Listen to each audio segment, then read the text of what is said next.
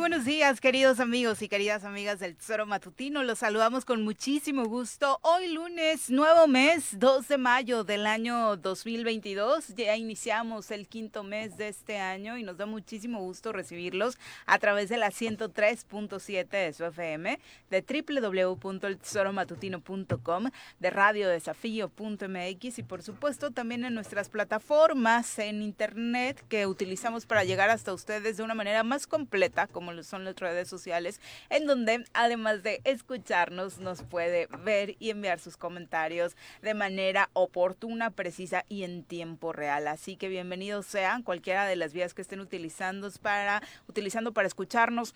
Hoy, eh, un día, por supuesto, importante para el estado de Morelos, se cumplen 210 años de este sitio de Cuautla, una fiesta impresionante la que se da año con año en este municipio del oriente del estado de Morelos eh, obviamente el tema de la pandemia vino a disminuir un poco la celebración los últimos años. Hoy veremos de qué forma se retoma y estaremos dándole un repaso a este evento histórico. Por supuesto, hablaremos también de esta más reciente detención anunciada por el gobierno federal en torno a Morelos de uno de los delincuentes más buscados operando en nuestra entidad, el señorón, el XL o la señorita. Este fin de semana fue detenido. Bueno, se dice que desde el viernes por la tarde noche y estaremos por supuesto repasando cuáles son las implicaciones que en la logística, en los movimientos que implica para eh, la operación de la delincuencia organizada en el estado de Morelos implica esta detención.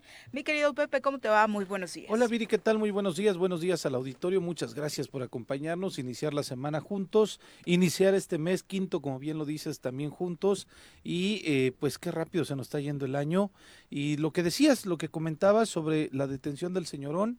Eh, eh, en el Choro Matino teníamos la información desde el viernes, como bien lo comentas, Viri. Eh, fue oportuno poder mejor corroborar de manera más fidedigna los datos y demás. Pudimos, además, digo, una una felicitación a, nosotros mismos, un autoabrazo, porque pudimos llevarnos la exclusiva a nivel nacional incluso de esta, de esta noticia. La dimos y algunos nos estaban descalificando. Qué raro, no entiendo por qué esas ganas de descalificar el trabajo entre compañeros de medios de comunicación. Pero en fin, pudimos dar la noticia, fue cierta, fue real.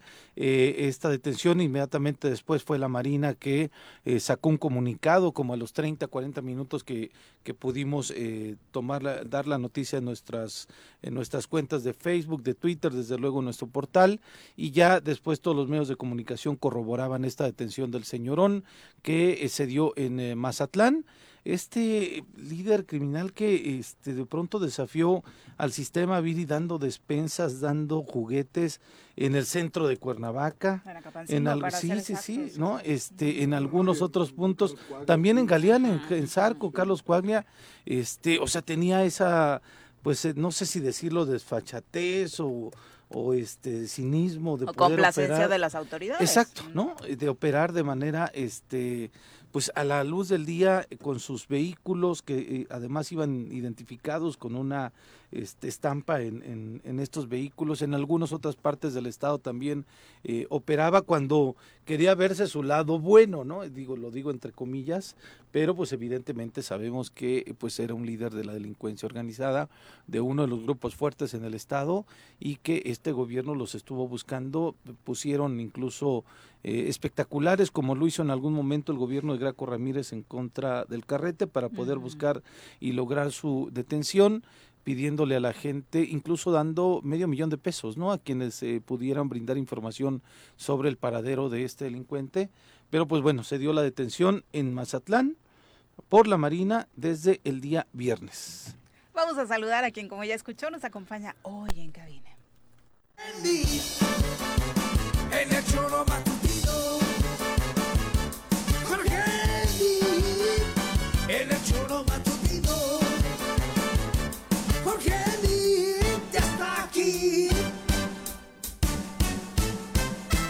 Choro matutino. Don Jorge Mit, ¿cómo le va? Muy buenos pues días, bienvenido. bien, gracias. Importante esa noticia, ¿no? Ocurrido en, en Sinaloa, En Mazatlán. Mazatlán para ser exactos. Y las implicaciones que tiene por el avance de este personaje, ¿no? A quien en un perfil que se hace a nivel nacional sobre dónde inició, cómo surgió, cómo empieza a operar, pues se habla de una serie de actividades que como sociedad tendríamos que reclamarnos en qué momento dejamos perder a estos seres humanos del lado entrecomillado bueno y verlos operar eh, posteriormente con la delincuencia, ¿no? Se habla de una participación política activa incluso en el estado de Morelos relacionada con el PAN. Habría que escuchar, por supuesto, eh, lo que te tuviera que decir el PAN en este sentido. También se habla de que de entrada al menos de inicio, se dedicaba a actividades lícitas, ¿no? De que llegó a ser cadenero, de que llegó a trabajar en algunos lugares, pues conocidos de la ciudad, dentro de un ámbito en el que no necesariamente eh, la delincuencia organizada eh, lo tenía acoplado, alusión a ¿no? lo que en dos días de Force Be with, de May Force Be with you, ¿no? O sea, es, es irte al lado oscuro de la, Sí, claro. Sí, sí, sí. de la vida, ¿no? Sí. Y me parece que hoy, con la falta de oportunidades, no se justifica absolutamente nada. No, no, Absoluto. no. Pero sigue siendo un, un Pero es el reflejo de muchos jóvenes. Muy Mm, atractivo mm. para muchos jóvenes que solo piensan en la inmediatez. Hay que decirlo como es. Porque claramente de forma inmediata puede resolver algunas cosas, algunos temas, pero no, no tiene mayor futuro, ¿no? Sí. Esa es la realidad de las cosas. Y mira, digo, Cuernavaca es chiquita, ¿no? Nos conocemos este, Sí. los que aquí vivimos desde hace años. Y sí, justamente eh, algunos de los amigos míos me decían, oye, yo lo conocí, tuve trato con él, era una persona súper tranquila antes de estar eh, metido en este en este tema de, la delincuencia organizada, pero cómo de pronto este las decisiones que tomas en la vida te llevan o hacen Repito, que la, tomes- la sí, necesidad hace o, o- o la imprudencia, la inmadurez y pensar que de inmediato vas a resolver cosas, no pensando a largo plazo. O sea, porque esto es una historia de muchos Sí, que no tienen nunca o pocas veces, o bueno, más, yo creo que nunca un final feliz, ¿no? No, desafortunadamente, eh, yo puedo enumerar otros más, ¿no? Este, eh, Juan Manuel Barrios, un chavo que era futbolista, este, jugó en el eh, Real de la Plata, estuvo en España jugando fútbol y desafortunadamente lo detienen siendo uno de los personajes de Abel Maya, se le, se le vinculaba, estuvo detenido en la cárcel y vivía en Ciudad Chapultepec, en los límites estos de la colonia Morelos, Ciudad Chapultepec, y sale de la cárcel y de pronto un día este balazos y Pues sí. acaban con su vida, ¿no? Entonces es, es ese es ese tema de que la delincuencia de pronto toca a los chavos este en, en esta eh, pues estas eh, oportunidades falsas ¿no? Que da la vida de ¿no? inmediatas. O sea, exactamente pero como ¿no? bien dices, Viri, también como familia, como sociedad, ¿qué hacemos, no? ¿Qué hacemos con nuestros hijos? ¿Qué hacemos con, con nuestro entorno para que eso no ocurra, no? Hay que, hay que generar y reforzar en casa esas cosas. Sí, y la complacencia de las autoridades, ¿no? Que ese es otro punto. O sea, este hecho que marcó a Morelos en torno a un grupo criminal repartiendo dispensas Sí, en pleno, en, en- en lugares emblemáticos de nuestra ciudad, resulta muy iluso pensar que las autoridades no estaban enteradas o mínimo que las autoridades no quisieron actuar para contener que esto No, bueno, eso es un sucediera, hecho. ¿no? Eso es un hecho, ¿no? sí sí sí desde luego Que no estuvieran enteradas, eh. Les otorgamos el beneficio de la duda, pero que no hicieron nada, pues Mm, eso es, eso era, es- es terrible, real, ¿no? era terrible. Y bueno, y el, y el cuate este a final de cuentas sí se tuvo que ir de aquí, ¿no? No estaba acá, porque sí, se lo, sí lo estaban persiguiendo Bueno, la pues que autoridad. con lo que ocurrió era poco probable que no ocurriera, ¿no? Ujú. Que lo persiguieran. Sí, claro, ¿no? Entonces, por, e- por ello se da la detención allá por parte de la Marina. ¿no? Exacto, el 29 de abril en este operativo a cargo de ¿No la tendría Marina. que ver ahí la Marina de Teques? Porque ya ves que acá se lo, se lo asumieron También, como si también, de veras sí, fuera sí, un tema, bueno, un logro del gobierno del Como Estado, ¿no? siempre iba a ser de las detenciones que va a presumir obviamente el gobernador Cuauhtémoc Blanco durante toda su administración, la policía ministerial con elementos de la Agencia de Investigación Criminal e incluso la Agencia de Seguridad de Estados Unidos habrían colaborado con información que permitió finalmente que la Marina detuviera a este hombre, Francisco Javier Rodríguez Hernández, alias el Frank, el colombiano, el XL, el señorón o señorita, como probable responsable y o imputado de los delitos de homicidio calificado y extorsión. El operativo se realizó en coordinación con la Fiscalía General de la República en las inmediaciones del residencial Pacífica. Ahí se desplegó un operativo que derivó con la detención del líder criminal. De acuerdo con reportes, no se efectuó un solo disparo en este operativo. Este hombre fue trasladado vía aérea al Centro de Justicia Penal Federal de Guanajuato y tendrá que enfrentar un proceso penal por diversos delitos como delincuencia organizada, portación de armas exclusivas de las Fuerzas Armadas, daños contra la salud y homicidio. En Morelos, Francisco N. está señalado por ser uno de los principales generadores de violencia por los que atraviesa la entidad desde hace ya varios meses.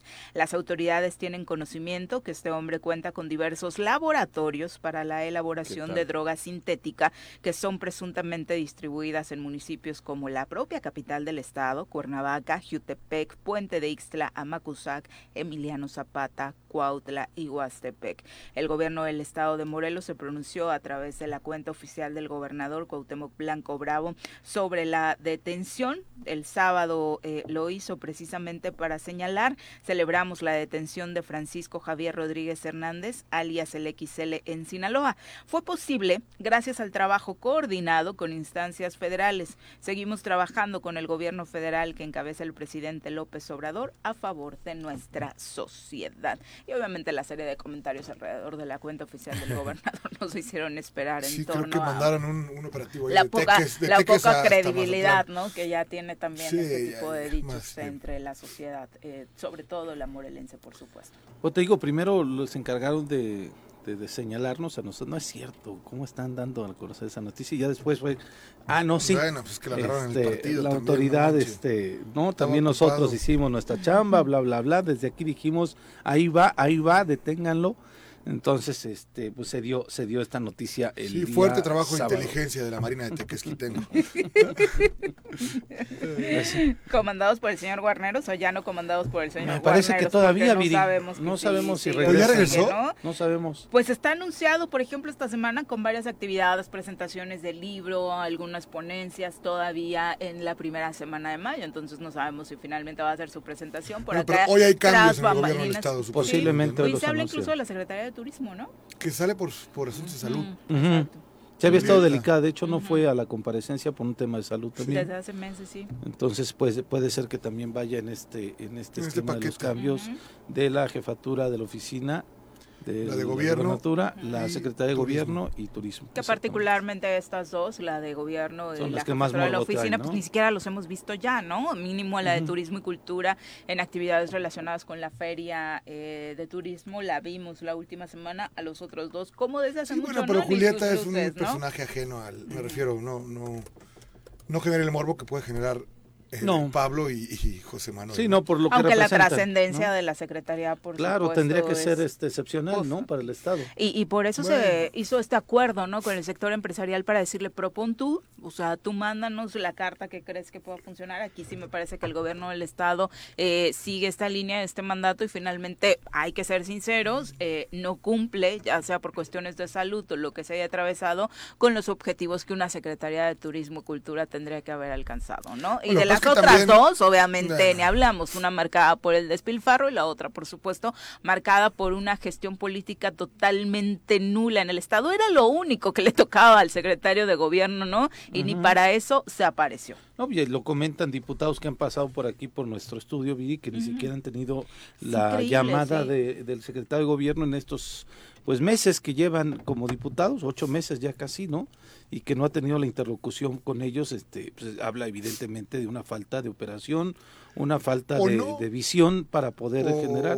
O sea, me refiero, ¿para qué les llamas? O ese es su estilo, ¿no? No, no, no, también no vas a Pero eres el secretario de no, gobierno. No, yo no digo que no, pero quien conoce Cuauhtémoc Blanco Ah, bueno, entenderá sí, lo que estoy diciendo. Sí, claro, les, vale. Sí, por supuesto. Entre menos, Entre menos reclamos tengas de la gente así directos o menos favores te pidan así como de, oye, Gober, ayúdanos a resolver este problema, destrabar con el grupo de diputadas que, te, que te sigue, que obviamente promueve tus objetivos, pues que mejoren las cosas en el Congreso, no, ni siquiera se prestaron a eso, ¿no? Sí, pues no, desafortunadamente no, y, y por eso las cuestan como están. Y tampoco es que se vislumbren cambios tan importantes, porque sería gente del propio gabinete que se reincorporaría a las otras actividades. Pues después le preguntaron al gobierno, oiga, va a ser Pero bueno, ahí, solamente está Samuel, ¿no? Pero le dije, va, a ser Samuel y dijo, no, está bien, está haciendo su chamba bien. Y después le preguntaron de alguien de, del CEAGUA, no, también decían que también, y también dijo, no, está haciendo bien su trabajo.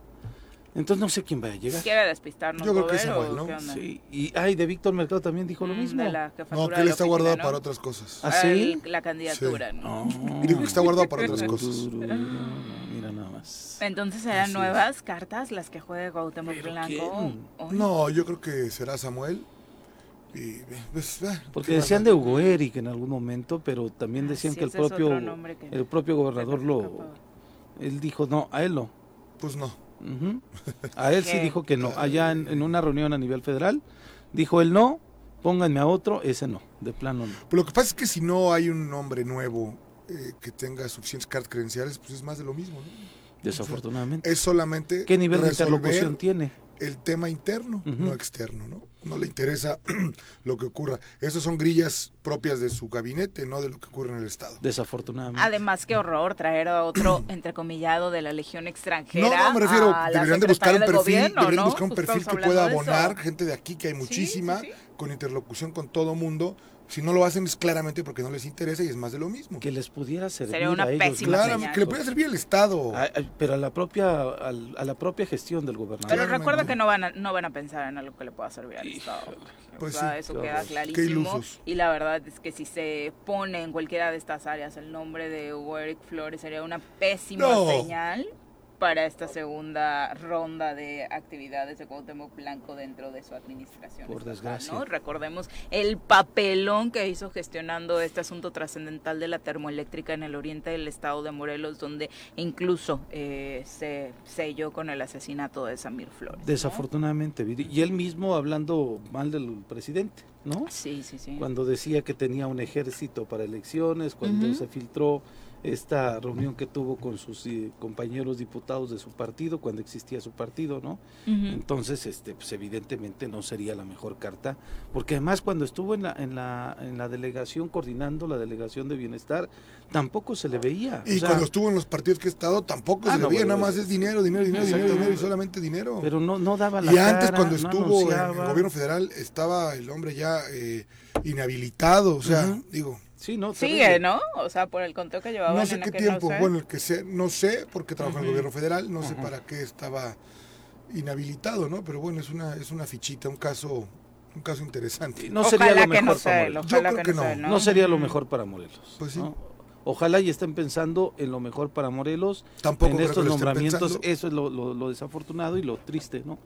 Que se van a venir estos nombramientos no solamente, no, no para pensar en, en que el gobierno pueda reaccionar, eh, operar de una manera distinta, no, no se ve por ahí que vengan las, las, las cosas, ¿no? Desafortunadamente. Ahora, en el gobierno federal, ¿qué está pasando? Bueno, cada día que pasa tenemos más candidatos, ¿no? A la presidencia de la República rumbo a 2024 por Eh, parte sí, de bien. Morena o de el grupo que encabeza la cuarta transformación. Obviamente, como estaba contemplado, Marcelo Ebrard no se iba a bajar de esta contienda de forma fácil. Ya está se porrista, ¿no? Hace, por supuesto, obvio que él sí buscará ser candidato en 2024, ¿no? Ahora que se empiezan a mencionar tantos y tantos nombres, incluso como le decíamos la semana pasada, el del propio secretario de gobierno, Adán Augusto. Pues es que, este, y al día siguiente el peje tuvo que salir, bueno, el presidente tuvo que salir a este a decir que no, no, no era para destaparlos, nada más era para reconocerle su trabajo que, Que era una bromita. ¿no? En, en este, con, con relación a la,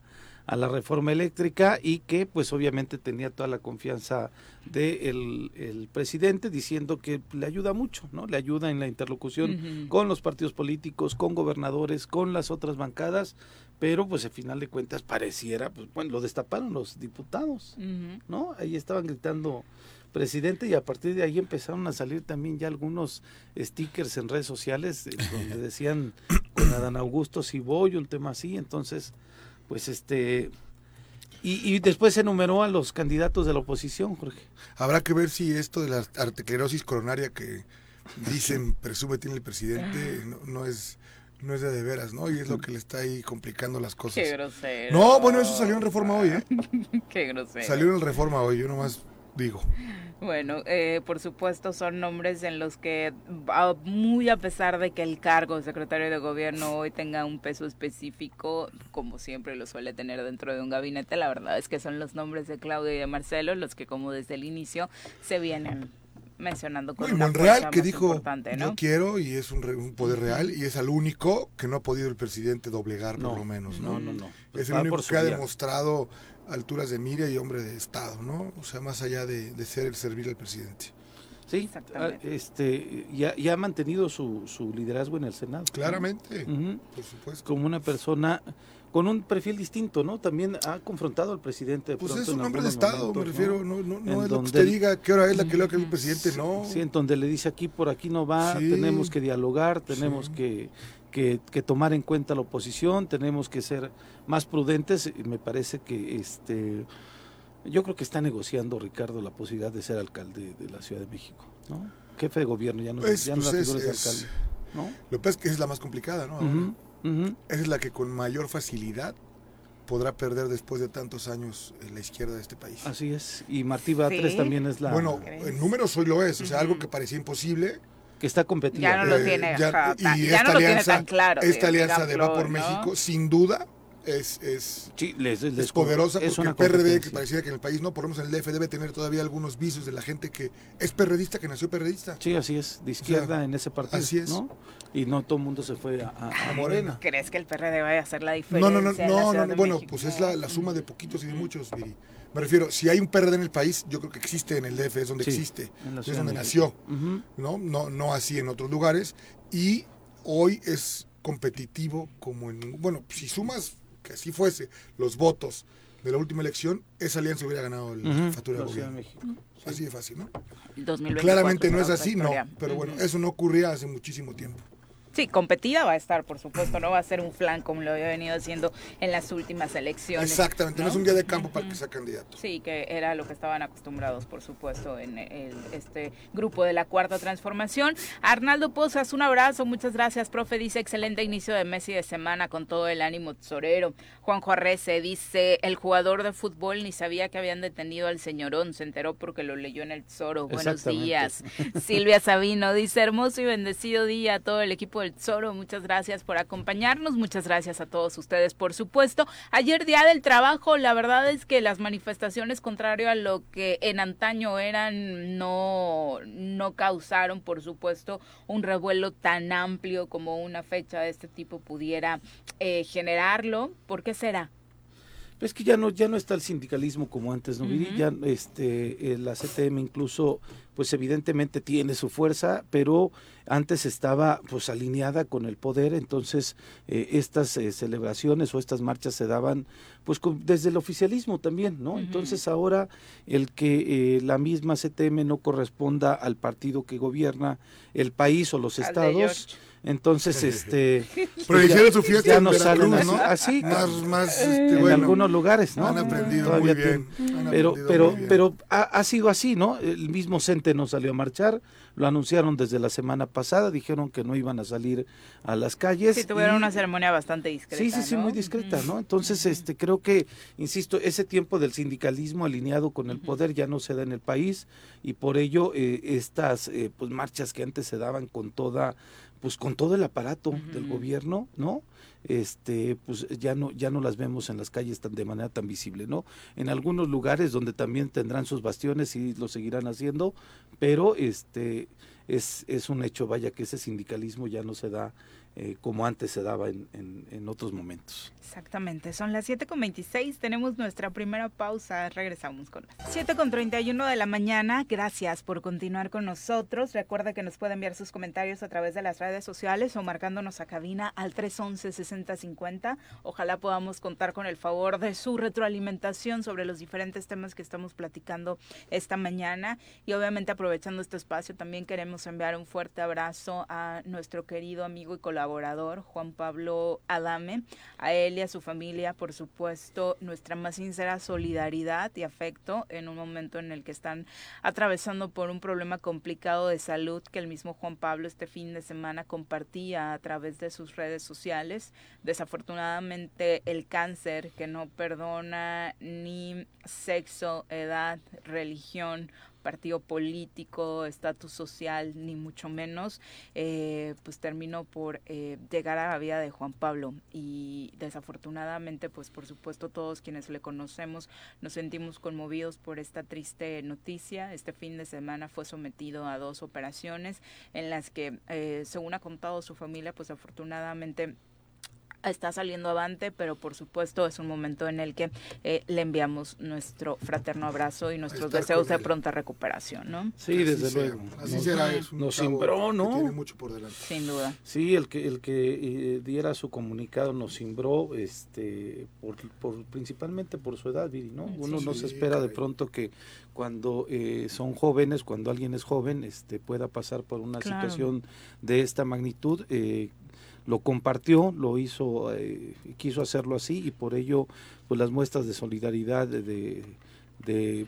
empatía no se han hecho esperar y desde luego, pues es una persona que queremos, apreciamos mucho aquí y que ha sido uno de los colaboradores que además le pone salsita, ¿no? A, a los comentarios. Sí, que lleva este muchísimos espacio. Sí. años, por supuesto, prácticamente desde que iniciaba su carrera política, ha estado en estos micrófonos compartiéndonos sus inquietudes en los diferentes espacios en los que ha estado involucrado y, por supuesto, eh, pues nuestra más sentida eh, solidaridad para, para él, ¿no? Un abrazo fuerte. Mucha polémica en torno a esto que ha sucedido con la liberación de un elemento de la Guardia Nacional acusado de matar al estudiante Ángel Yael y causar heridas graves a otra alumna en la Universidad de Guanajuato. Un juez federal ordenó su libertad y a través de un comunicado la Universidad de Guanajuato informó que este elemento no fue vinculado a proceso, además de que manifestó la institución sorpresa porque solo se le está acusando por el delito de tentativa de homicidio relacionada con la joven que se encuentra en recuperación y no con el asesinato de Ángel Yael. Dice la Universidad de Guanajuato, nos sorprende que la imputación de la Fiscalía General de la República haya sido por un delito como tentativa de homicidio cuando fue privado de la vida uno de nuestros estudiantes y otro estudiante está gravemente lesionada. Hay indicios para presumir que el hecho tiene varias implicaciones y que es factible que haya más elementos involucrados en lo ocurrido. Según narran eh, testigos, eh, básicamente en un operativo que estaba realizando la Guardia Nacional en esta entidad, eh, ven un auto sospechoso donde estaban Ángel Yael y sus amigos. Desafortunadamente, este elemento de la Guardia Nacional, dicen quienes así lo acompañan, de mutuo propio, una decisión personal, baja a inspeccionar el auto, los chicos se ponen nerviosos, tratan de huir y les dispara. Obviamente no hubo, no se encontró pues rastros de ninguna señal, incluso otros elementos de la Guardia Nacional así lo mencionan, de que pudiera haber sido realmente un caso sospechoso que ameritara que se realizaran de- eh, disparos y que se le privara de No, la bueno, vida pero es el a problema alguien, de ¿no? poner a, a los militares a hacer laveros policíacas. Ujú. De lo que tanto, tanto, tanto este país con gente de izquierda se ha quejado, hoy ahí está, ¿no? Es Sí, a- aunque esta es la Guardia Nacional, no es propiamente la Sí, militar, pero, sí, de- en la Guardia definitivamente. Nacional. O sea, quienes eran policías que les dijeron, te vas a quedar en la Guardia Nacional, no, gracias, renunciaron.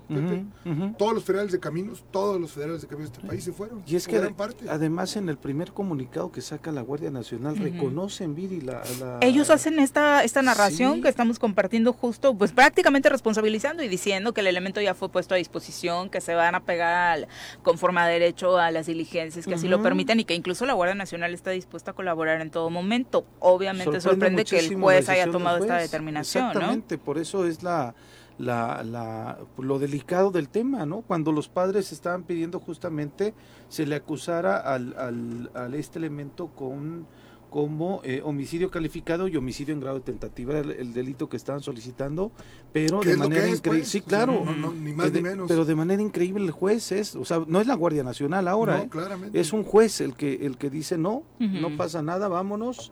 Y por ello la indignación en el, en el estado de Guanajuato, porque insisto, la misma Guardia Nacional fue la que hace esta narrativa reconociendo que había pues faltado a los protocolos eh, debidos que tenía que realizar esto, ¿no? Pero lo tienes toda la razón, Jorge, yo sí lo he estado diciendo en todo momento. Este, el hecho de que el, el ejército esté en las calles en una labor la cual no es la que le corresponde, pues nos evidencia Pues que pueden pasar todo, ¿no? este tipo de cosas de manera cotidiana, porque hay violación a, la- a los derechos humanos de manera constante. Y no lo digo ahorita, lo digo desde el 94, Toda incluso que salió el ZLN a la luz pública, en donde empezaron a militarizar Chiapas y algunas partes del país, justamente para tratar de... eh, eh, pues disminuir la actividad de estos grupos militares que el EZ nunca ha tenido, no, que el EZ también ha sido Sí, sí, sí. Un grupo eh, armado, un grupo ¿no? armado, ¿no? El- ujú. sí, sí, sí, de pronto aparecieron con armas, pero nunca se les vio irrumpiendo en algunas comunidades, como no.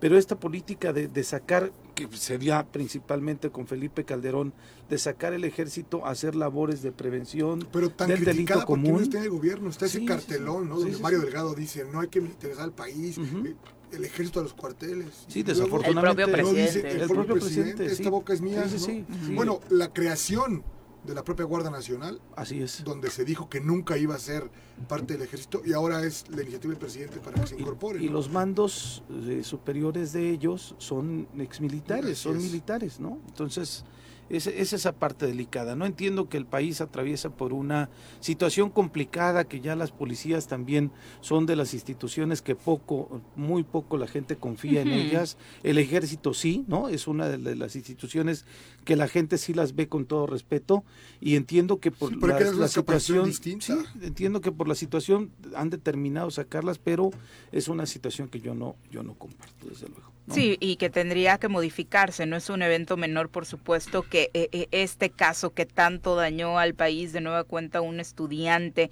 eh, asesinado por eh, un un cuerpo militar, porque de alguna u otra forma, como acabamos de mencionar, la Guardia Nacional está identificado con esto, pues sin duda es un hecho que lastima y que debe hacer replantear al gobierno federal esta misma estrategia de seguridad. No puede quedarse como un hecho aislado y mucho menos quedar en libertad un elemento bajo estas condiciones, Sí, ¿no? claro. cua- Cuando hay, hay una presión social, la solidaridad de los estudiantes de la Claro. universidad, del propio rector, ¿no? Este, buscando ahí, pues que se haga justicia de lo que sucedió. O sea, desafortunadamente no podemos estar eh, diciendo, ay, violó el protocolo, no lo cumplió y pues ni modo, ¿no? Cuando son chavos, o sea, no estaban haciendo absolutamente nada, venían de una fiesta incluso, se pararon en un paraje, estuvieron ahí y fue en donde se da esta eventualidad que puede pasarnos a todos, desafortunadamente. Exacto, cualquiera puede estar en una situación de este tipo y lo que menos quisiéramos es una reacción como ciudadanos de ese calibre por parte de las instituciones de seguridad.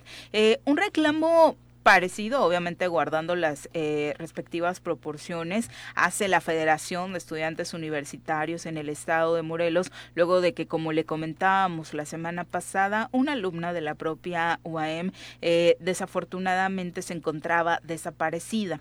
Eh, la buena noticia es que esta joven apareció, pero el boletín que se emitió respecto a este tema, según considera la propia FEUM, eh, pues no solamente fue discriminatorio y eh, propició que se hiciera una revictimización de esta chica eh, al mencionar que la ausencia había sido voluntaria.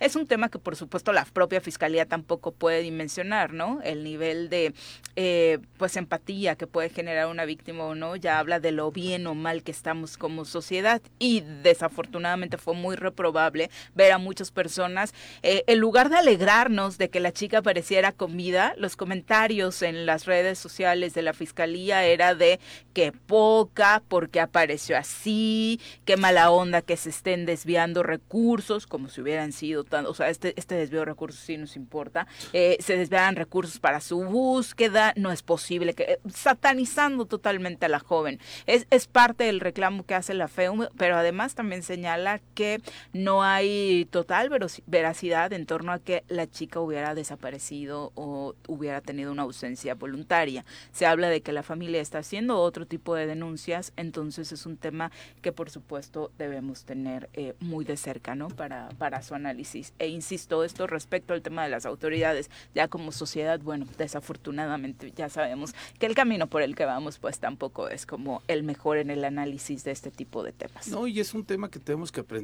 O sea, inmediatamente el descalificar a la chica porque eh, se ausentó, no sabemos exactamente en qué contexto, por por qué, qué es la situación familiar, o sea, tampoco quiero prejuzgar, ¿no? Que haya huido por una situación familiar o demás, pero este son diferentes las aristas que se dan. Qué bueno que apareció, qué bueno que la autoridad hizo su trabajo, para eso están, ¿no? Y este pues, lo que nos debería dar gusto es tener esta buena noticia. Y mucha hipocresía por parte de la sociedad, ¿no? Porque esos que comentan eh, situaciones de este tipo son los mismos que, ay, pobre Devani, cuántas mujeres mueren. Pero si Devani, ojalá hubiera aparecido viva, uy, pero se fue de fiesta, uy, pero no apareció porque de madrugada andaba en la carretera de Nuevo Laredo solita con sus amigas y tal vez borracha. De verdad, o sea, en primer lugar, a las víctimas eh, lo único que se les tiene que hacer es apoyar, no revictimizar y el único culpable de estas situaciones, hablando en el tema de Devani, pues es el asesino, ¿no? En el caso de que así se confirme. Eh, bueno, son las 7 con 43 de la mañana, nos vamos a entrevista, ya nos acompaña a través de la línea telefónica eh, Jonathan Márquez, dirigente estatal del PRI, a quien recibimos con muchísimo gusto en este espacio. Jonathan, muy buenos días.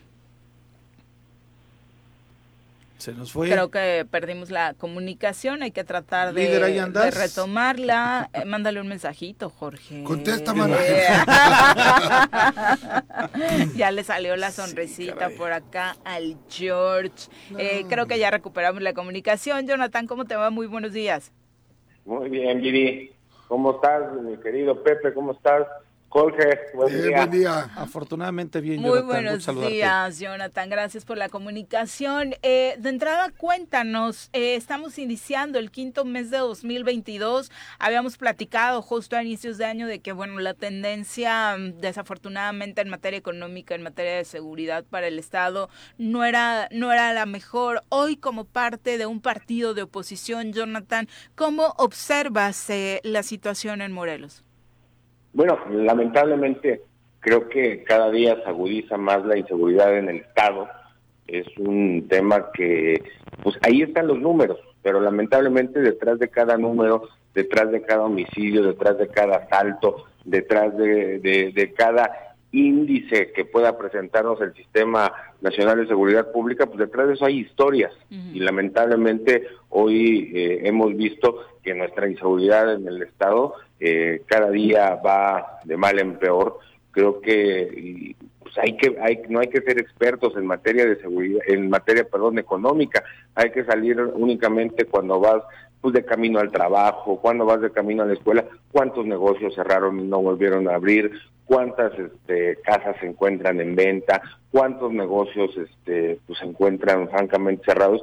Hoy yo creo que la situación en el estado está peor que nunca pero pues lamentablemente encontramos un gobierno no solamente incapaz, sino un gobierno que se ha escudado atrás del manto eh, del gobierno federal y únicamente se dedican pues, a no hacer nada, a administrar la inercia. Hoy nosotros nos encontramos preocupados por esta circunstancia que pasa en el Estado y bueno, nosotros nos encontramos como partido político haciendo eh, lo que nos toca de primero que nada eh, señalar, pero también tenemos trabajos al interior para poder tener un partido eh, renovado y que el próximo año estemos eh, buscando a perfiles que puedan dar el ancho para la renovación tan grande que viene en nuestro estado. Vamos a renovar eh, iniciando el 2023, inicia el año electoral y vamos a renovar todos los cargos que tenemos disponibles en el Estado para poder darle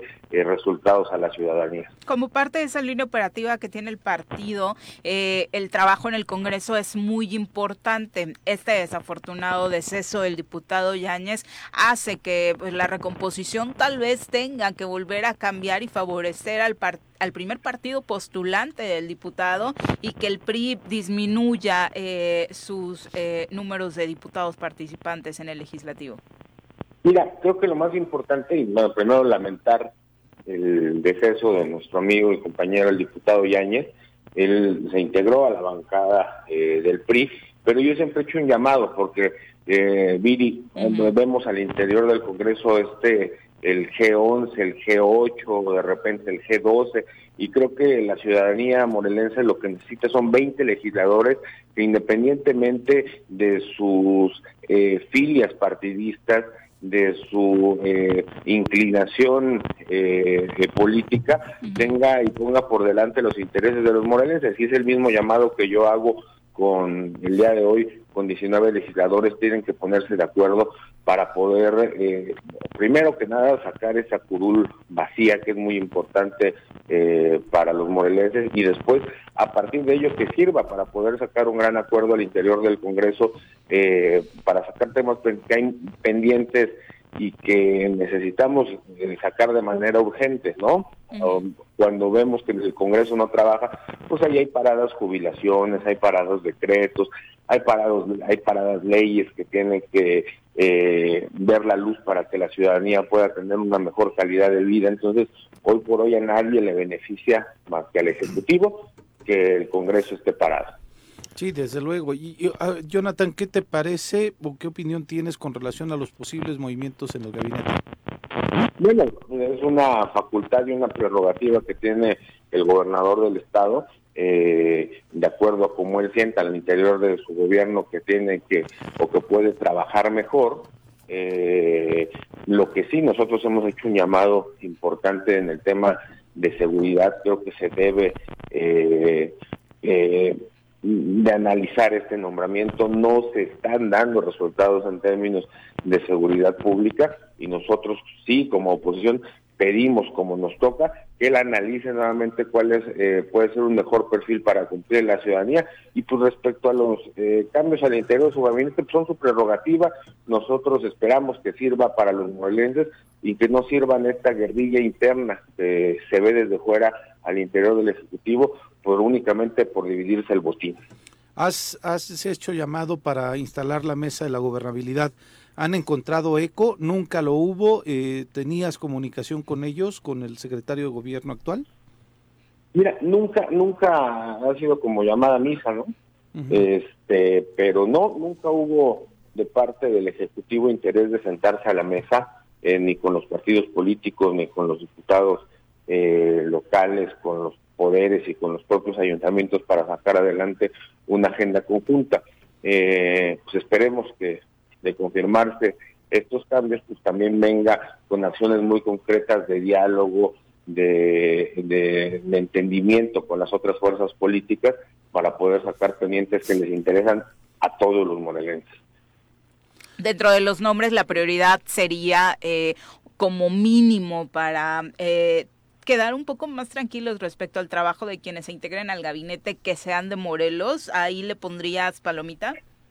Mira, por supuesto. A ver, eh, pues cómo, cómo va, por poner un ejemplo, el secretario de Desarrollo eh, Agropecuario eh, hacer un buen trabajo si no conoce el campo morelense. Creo que no solamente es un, requisito legal que deben ellos de cumplir, sino moral para que puedan atender el gran rezago que existe en el Estado en cualquier rubro. Entonces, sí pedimos que sean morelenses eh, los aquellos que integren el gabinete eh, o estos eventuales movimientos eh, en el Ejecutivo Estatal. Definitivamente el trabajo de la oposición tiene que ser fuerte en este cierre de, de sexenio. Eh, vamos poquito más de la mitad, Jonathan, y como bien decías, eh, el trabajo en el legislativo tiene que ser más allá que con posicionamientos, con propuestas. ¿Hacia dónde va la agenda de, del PRI ahora? Mira, nuestra prioridad en este momento es sacar eh, y abonar a que se puedan reanudar eh, las, las, sesiones, a que pueda establecerse nuevamente un diálogo eh, al interior del Congreso del Estado. Y bueno, pues nosotros tenemos eh, al interior del grupo parlamentario y de cada uno de nuestros legisladores eh, iniciativas, puntos de acuerdo y que nosotros consideramos importantes para poder mejorar la impartición de justicia, para poder eh, mejorar el diálogo y el entendimiento entre los propios eh, poderes, eh, trabajar en una ley que tenemos pendiente y que ya se propuso al interior del Congreso del Estado para erradicar la violencia en contra de las mujeres. Hay que recordar que es una deuda que nosotros tenemos pendientes. Hay que también trabajar al interior del Congreso para que haya una nueva titular del Instituto de las Mujeres y trabaje de la mano con toda esta crisis que estamos viendo a nivel nacional, pero que también tenemos eh, a nivel local. Entonces, hay temas pendientes, te pongo únicamente uh -huh. estos tres sobre la mesa, pero nosotros lo primero y la prioridad que tenemos pues es que se reinicie el diálogo, porque por más, más buena voluntad que nosotros tengamos o tengamos muy buenas propuestas al interior del PRI, si el Congreso sigue paralizado, pues no va a haber eh, beneficio social para nadie. Qué triste, ¿no? Pensar que la prioridad tenga que ser esa y no un trabajo colectivo a favor de Morelos. Sí, exigirle a los diputados que hagan el trabajo que tienen que hacer, ¿no? De lo que nos dedicamos, a hacer política. Eh, eso tendrían que estar haciendo, como tú dices, es lamentable que esta sea la prioridad que les exijamos, pero pues sí, tenemos que hacerlo y desde el PRI abonaremos lo que nos toque para poder encauzar el diálogo en el Estado. El tan llevado y traído tema de la reforma electoral, una reforma completa en Morelos, ¿sería importante para destrabar este tipo de asuntos? Mira, yo creo que sí. Luego, luego eh, son temas eh, tabú eh, que muchas veces no no no se no se no se ponen los puntos sobre las 10, pero es muy importante. Parte de la parálisis del Congreso del Estado es cómo está diseñado. Este Congreso está diseñado para que lo gobiernen las minorías y no para que sea un Congreso donde las mayorías puedan llevar el cauce que la ciudadanía votó en las urnas. Entonces, y, eso se traduce a los ayuntamientos. Hay presidentes municipales que ganaron y que no tienen un solo regidor, porque por el número de regidores y la propia fórmula de asignación eh, los mete en un, en un esquema de sobrerepresentación que me parece eh, muy grave. Te voy a poner un ejemplo muy sencillo en el PRI. En el PRI, en la legislatura anterior, con los votos que se obtuvieron en esa elección, con el 13% teníamos una diputada una sola diputada. Y hoy, eh, que hubo mayor número de partidos políticos, con el 8%, tuvimos igualmente un diputado local. Entonces, y el partido que tiene el 3% de la votación que obtiene el mínimo también tiene un diputado. Ese no es el sentir de las urnas. Entonces, nosotros creemos que sí se tiene que hacer un rediseño en los distritos, en la composición de los ayuntamientos y en las reglas electorales para que pueda eh, haber un mejor entendimiento y el propio diseño genere que haya más acuerdos en favor de, la ciudadanía. Y el número de diputados, por ende. Pues mira, yo creo, y hay que hacer un comparativo eh, nacional, eh, nosotros nos encontramos en Morelos, hay estados con menor número de ciudadanos donde hay mayor número de diputados.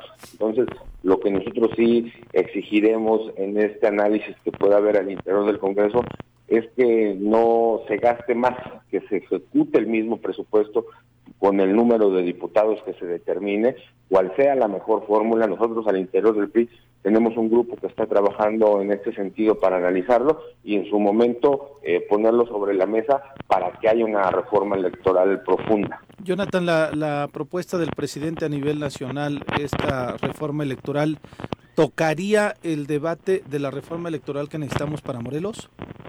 Bueno, sí, pero, pero creo que si las combinamos, no, nos inmiscuyamos en otro tipo de circunstancias, porque esa reforma que propone el presidente de la República lo que hace es debilitar las instituciones electorales, debilitar cómo ellos llegaron al poder, cómo Morena llegó al poder, es este esta famosa eh, eh, fábula de la escalera.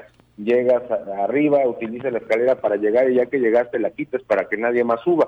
Eso es lo que están queriendo hacer desde Morena y la presidencia de la República con estos llamados ahorros, el querer venderle a la ciudadanía que cuesta mucho la democracia, pero cuesta mucho más no tener democracia. Hoy por hoy eh, con lo que se han gastado en el aeropuerto de Santa Lucía, que no sirve para nada, se hubiera podido mantener la democracia en México durante 15 años. De ese tamaño es el reto de lo que estamos eh, nosotros queriendo decir. Están queriendo regresar a un modelo en los 70 donde el Ejecutivo manejaba las elecciones, donde no habría elecciones democráticas. Hoy nosotros tenemos que reconocer en el INE y en los órganos electorales locales instituciones fuertes. Han venido de otros países eh, cuando eh, los países salen de alguna dictadura o salen de guerras a ver el modelo mexicano para saber cómo se hacen las elecciones. El modelo mexicano es un modelo muy exitoso que debe de prevalecer. Entonces, Hoy por hoy nosotros lamentamos que Morena,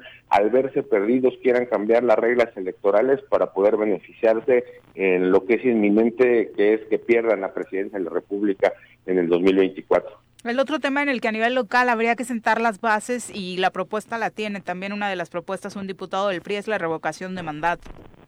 Bueno, sin duda. A ver, nosotros pusimos el tema sobre la mesa. Están pidiendo el tema de la revocación, que no ratificación a nivel eh, nacional. Creo que este instrumento pues se debe de medir todos los gobernantes con la misma vara.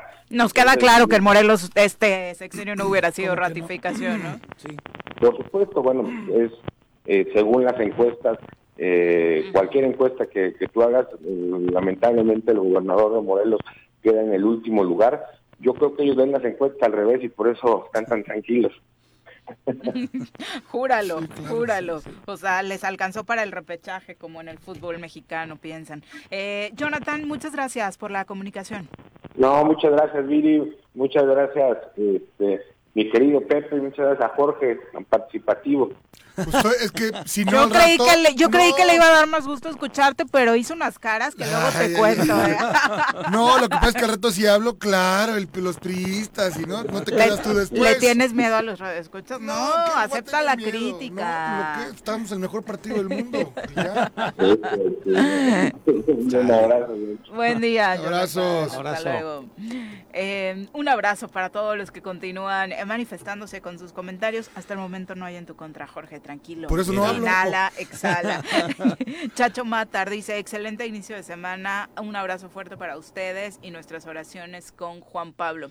Justo Armando Adame, hermano de Juan Pablo, compartía hace unos momentos que eh, se encuentra eh, estable eh, Juan Pablo tras estas dos operaciones. Por supuesto, les estaremos comentando para todos los amigos que están preguntando por este tema. Alex Gutiérrez dice, buenos días. Eh, la verdad es que hoy en día en México las marchas del primero de mayo ya no se parecen nada ni a las de antes ni a las que hoy en día todavía se siguen viendo en Europa, donde incluso terminan con eh, desafortunadamente reprimendas, ¿no? De la, policía hacia los manifestantes. Y mira que la situación en México en temas laborales eh, haría pensar que las manifestaciones serían muchísimo más fuertes, ¿no? reivindicando los derechos laborales. Es que yo insisto, aquí en el país se daban como parte del oficialismo, no, no, no pocas marchas de los sindicatos independientes eran las que sí llevaban eh, alguna eh, pues eh, un aderezo ahí de, de, reivindicar luchas laborales, ¿no? Aquí creo que del sindicato del Nissan tendría que haber salido con este despido masivo que se dio, mínimo, con un tema fuerte, porque además el sindicato de Nissan era uno de los, sindicatos independientes más fuertes que teníamos en el estado de Morelos, con estas marchas que se daban incluso cuando estaba Sergio Méndez Arceo como obispo de, de Cuernavaca, ¿no? Entonces, ese, ese sindicalismo desafortunadamente ya no se deja eh, pues eh, manifestar o no, no, no, no, no se han pues sentido como antes este sí tenían estas causas y estas luchas eh, reivindicadoras de las de las causas sociales no eh, Humberto Robles dice la verdad es que para empezar que quiten los plurinominales ese sería un tema dentro de la reforma electoral está propuesta en la federal en la versión federal que tenemos ahora mismo pero no es cierto ¿eh? a nivel local no pero esa federal dice si la revisas a fondo curiosamente aumenta los plurinominales sí, porque va, en un esquema distinto. Del, del exactamente, de la representación estatal, sí. Y, le compartíamos por acá una versión que hizo Reforma acerca de la distribución de que tendría Morena. Hoy? Eh, más o menos es por donde iría la ruta, a pesar de las críticas que generó durante el propio viernes por parte de quienes hicieron la propuesta, señalando que, bueno, no aumentaría tanto la presencia del partido en el poder. Son las ocho con uno ya. Vamos a pausa, volvemos. Gracias por continuar con nosotros. Este fin de semana, según estadísticas del gobierno federal, los homicidios dolosos registrados en Morelos fueron 11. Eh, y justo hoy el Sol de Cuernavaca enumera en un análisis cómo la presencia de las fuerzas federales en Morelos no han precisamente mejorado este tipo de estadísticas, obviamente a favor de los ciudadanos, bajando la incidencia delictiva o disminuyendo delitos como este este que es tan grave del homicidio doloso. Al contrario, la incidencia delictiva va a la alza y es que en el primer trimestre del año se registró un aumento comparado con el 2021, situación que tanto abogados como colectivas han calificado de emergencia ante una falta de estrategia. De enero a marzo de 2021 en la entidad se habían registrado un total de 200 11 homicidios dolosos. Desafortunadamente, como le hemos relatado en este espacio, las estadísticas este 2022 no solamente han aumentado, sino que la hazaña con la que se han cometido este tipo de eh, asesinatos, pues por supuesto tiene en medio de la zozobra a la ciudadanía. Ah, terrible, ¿no? Pero es, es lo cotidiano que estamos este, desafortunadamente viviendo, Viri, y es el, el constante de, de, las noticias que estamos compartiendo con la gente y en donde pareciera que pues la estrategia va bien y no hay modificaciones para poder recomponer eh, pues esta, esta política de seguridad para nuestro Estado y para, para el país, desafortunadamente también. ¿no? Exactamente, 211 en 2021, le decíamos, 236 contabilizados el mismo primer trimestre en este 2022. Respecto a los feminicidios, las colectivas en la entidad han señalado que las cifras que ellas tienen en este año son distintas a las que reporta la autoridad, pues en lo que va de 2022 se han cometido al menos 34 feminicidios en el estado. Sin embargo, los datos oficiales únicamente señalan 9, es decir, 25 menos bajo esta diferenciación que ya justo la semana pasada le dedicábamos tiempo a eso respecto a con qué eh, perfil hace la investigación la propia fiscalía dependiendo las circunstancias con las que les fue arrebatada la vida a las mujeres. Y cambia, ¿no? Ha habido casos que cambian, ¿no? De Exacto. asesinato, feminicidio. Exacto. Entonces, pero de todas formas, el número es, Es bastante gravísimo, sí, ¿no? sí. Son Que, el que mujeres no que, han sido asesinadas. mujeres y viven en otro país. ¿no? Sí, claro. Sin duda. Ahora, ¿qué es lo que tiene que cambiar? Porque de pronto también es cierto que este 2022 la gran o la buena noticia, incluso los empresarios así lo manifestaron, creo que la ciudadanía también lo recibió con beneplácito, era que las fuerzas federales iban a venir a reforzar la seguridad después de que habíamos estado en el abandono prácticamente por parte de la autoridad estatal, ¿no? El, el tema es que eh, lo seguimos planteando. Llegó la Marina, llegó gente de la, del ejército a nuestro estado. Hace semana y media fue cuando eh, pues dieron cuenta de que llegaban 250 elementos más, pero este que definitivamente pues este no pues no ha cambiado, ¿no? Y nos vamos con la cifra de que casi son seis por día, Viri, los que la constante que hemos estado comentando y comunicando aquí, seis desafortunadamente asesinos, asesinatos este dolosos es lo que tenemos como cuota por día en nuestro querido estado y no vemos que esas cifras esas cifras este vayan variando y tengamos más- cada vez más tranquilidad, ¿no? Exacto, y, y también los puntos, ¿no? Donde se da la forma, lo que veíamos este viernes por la noche en, en plena calle Guerrero, donde a golpes es. eh, una persona fue asesinada en medio de una riña.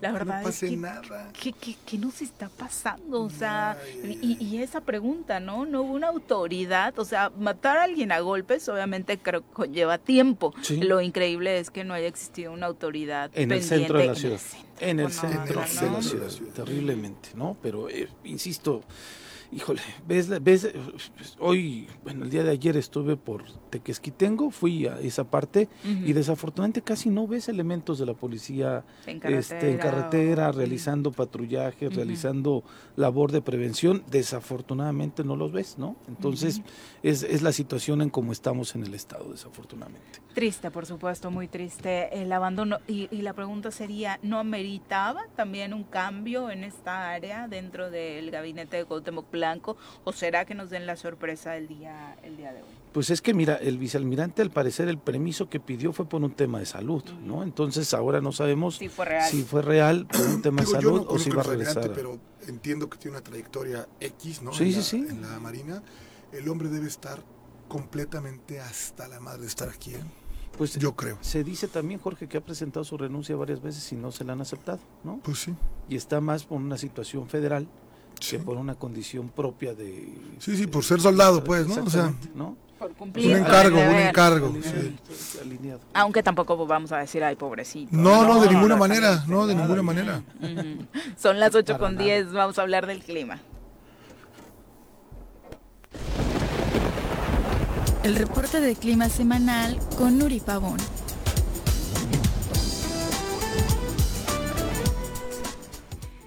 Querida Nuri, ¿cómo te va? Muy buenos días.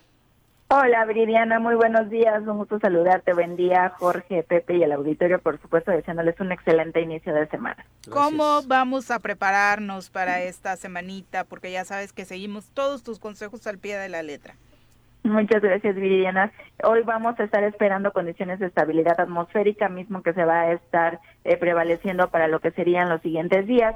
Vamos a estar teniendo condiciones de nubosidad dispersa, sin embargo, va a permitir lo que es la elevación de las temperaturas máximas, donde para la zona metropolitana de Cuernavaca se espera que estemos alcanzando entre 31 a 33 grados centígrados, en lo amaneciendo entre 15 a 16 para lo que es la zona de los Altos de Morelos en Tres Marías, mínimas de 7 a 8 con máximas de 23 a 26 grados.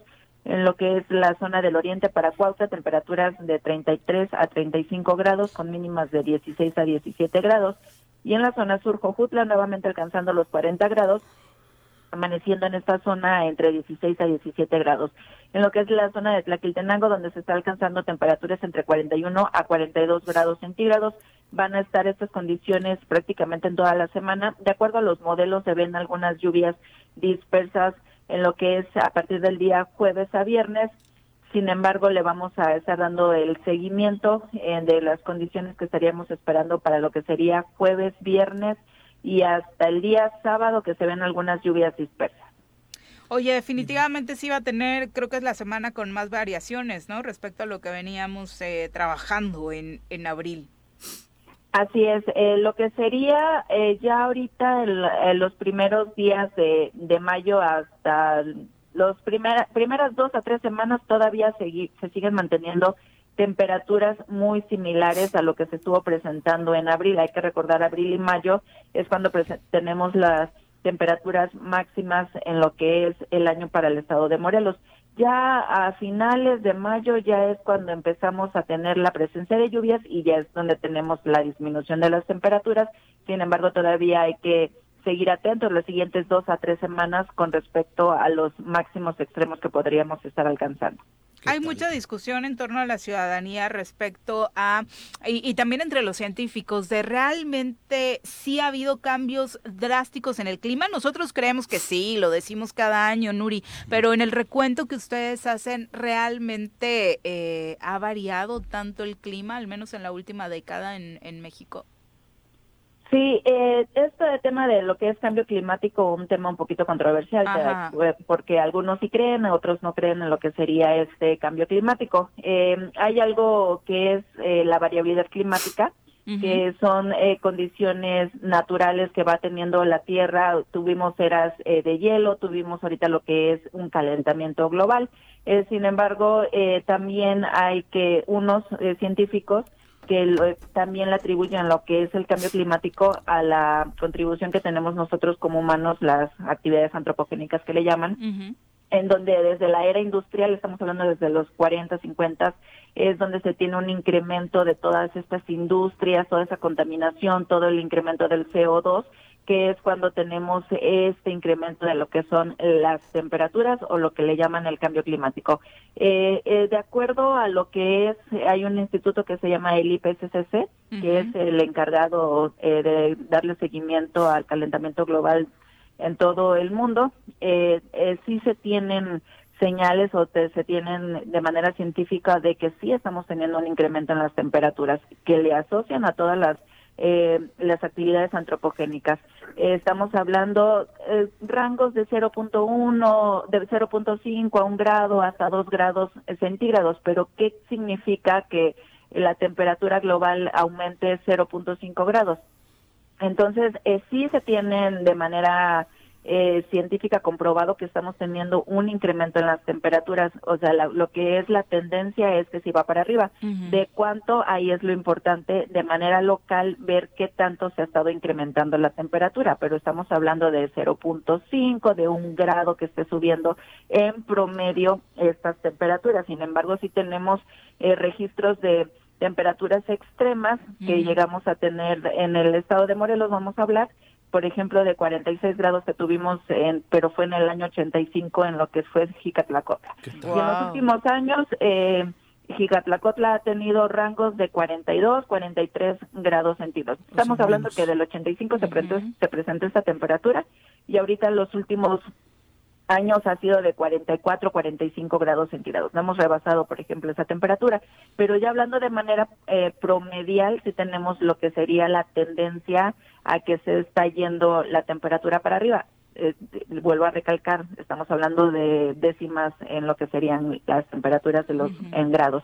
Eh, de manera así resumida, eh, lo que es los últimos años, sí estuvimos trabajando eh, sobre unas gráficas eh, recalcando, bueno, en ese tema de que cada año sentimos que hace más calor que, el año pasado, a lo mejor. Entonces, eh, no, no se tiene un rango en lo que sería temperaturas máximas extremas o de que estemos teniendo un año más caluroso que, que años anteriores. Eh, hablando, por ejemplo, ahorita que tengo una gráfica en lo que es el mes de marzo, eh, en lo que fue la temperatura máxima, vamos a, estoy viendo ahorita una tabla para darles datos exactos. En marzo este año el promedio fue de 31.5 grados cuando de 32.7 cuando el año pasado fue de 30 grados y si de perdón de 33.2 grados. Mm, ah, entonces el año pasado tu, hubo más calor que este. Y estamos hablando esto hablando de marzo, Eh, si quieren la siguiente semana les digo lo de abril Ajá, porque ahí sí siento que es el mes como que en el que más le sufrieron los que odian el calor. Sí, el, año pasado, por ejemplo, en abril fue de 34.3, el lo que fue la máxima, estamos hablando de promedio. Promedio, eh, ¿Qué significa esto de máxima promedio? Que voy a promediar los 24 grados que se presentaron en Huitzilac eh, contra los 43 grados que se presentó en Ixtlahuaca. Entonces estamos hablando de un promedio de todo el estado de las temperaturas que se estuvieron presentando, pero así nos damos una idea de si hubo más calor este año o en hablando de ese mes que años anteriores eh, cómo se estuvo presentando. Exacto, para que no andemos nada más repitiendo chismes de, ay, nunca en mi vida había sentido un calor así, ¿no? Porque luego se ponen bien. Es la edad, hay que decir. Ajá, también, también. Nuri, pues qué buena explicación, la verdad, y creo que en resumen lo que pudiéramos recomendar a la ciudadanía es que más allá, si es controversial o no, el tema del cambio climático, cuidar a nuestro planeta debe ser la prioridad y nuestras actividades cotidianas deben demostrarlo todos los días, ¿no? Así es, y eso nos queda súper claro. Hay personas, yo puedo hablar desde mi punto de perspectiva, yo hice mi tesis en cambio climático, estuve trabajando cuatro años en cambio climático, entonces yo te puedo decir que yo sí creo en cambio climático. Pero hay muchos científicos que dicen no, es una variabilidad climática, pero aún así estamos viendo todos los estragos que estamos haciendo, eh, haciendo nosotros como humanos a nuestro planeta y cómo no vamos a afectar nosotros con nuestras actividades antropogénicas al planeta. O sea, si si nos ponemos a analizar cómo estaba hace 20 años, cómo estaba hace 40, 60 años, pues vemos que estamos eh, cambiando de manera drástica todo lo que sería el uso de suelo para, para nuestro planeta. Y en lo que es el cambio climático, eh, los estudios nos dan escenarios. Nos dicen, si tú vas a seguir con este panorama, que sigues eh, cambiando de manera tan drástica tu planeta, tu panorama es tal, ¿no? Y, y te ponen unos escenarios mucho más drásticos. Pero si tú como gobierno, como persona individual, empiezas a cambiar tus tus hábitos y empiezas a, hacer cosas más ecológicas, pues a lo mejor podemos disminuir el, lo que sería el, la vulnerabilidad que vamos a estar teniendo dentro de algunas, hablando del dos, 2040, 50, y hay escenarios hasta los 2090. Entonces, eh, eh, nos dicen qué, qué escenario vamos a estar teniendo si seguimos como estamos o si hacemos algo por cambiar nuestras actividades. Sí, mejor hay que echarle ganitas y cuidar al planeta todos los días. Muchísimas gracias por la explicación, Nuri. Muy buenos días. Y obviamente para checar eh, todos estos pronósticos del clima, ¿dónde los encontramos? Sí, claro, por medio de Twitter en arroba con agua OCB nos pueden seguir, aquí subimos de manera ya del pronóstico y también las que son las temperaturas máximas, mínimas y las lluvias, eso hablando yo de lo que ya es toda la cuenta, pero por supuesto viene el estado de Morelos. Muchas gracias, muy buenos Muy buen día, saludos. Buena semana. Ay, pues nos, nos encanta tener expertos como, Nuri, ¿no? Porque sí, el tema del cambio climático, aunque usted no lo crea, es, es controversial. Hay muchas posturas científicas que dicen no. Trump no creía en el cambio climático. Juanji tampoco. Juanji hay dos cosas en las que no cree. Que el hombre llegó a la luna y que el cambio, él dice que es normal lo del cambio climático, ¿no? que, alguien que vivió la era de hielo, pues obviamente de esto como transitorio, ¿no? Y lo del hombre en la luna decía que montaron un set en Hollywood ah, y ahí se hizo la transmisión. Nada más nos falta que salga terraplanista. Nos vamos a una pausa, volvemos.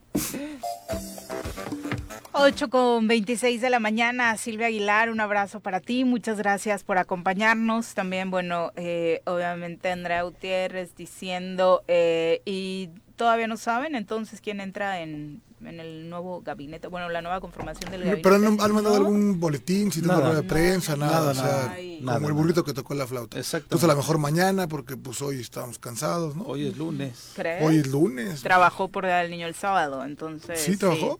Esto acompañó a su esposa a un, evento, con el DIF estatal. Pero luego se fue al estadio, ¿no? Que sorprendió el, ¿Estuvo en el Clásico Joven? La verdad es que no, no vi. Creo que no. ¿Sí? Mm. Estuvo con su esposo y la verdad es que sorprendió a propios extraños como el manejo del discurso de Natalia Resende, ¿no? Presidenta del DIF, que decían que... ¿Sabes que... Bueno, muchísimo mejor que el propio gobernador con todo y acento, ¿no?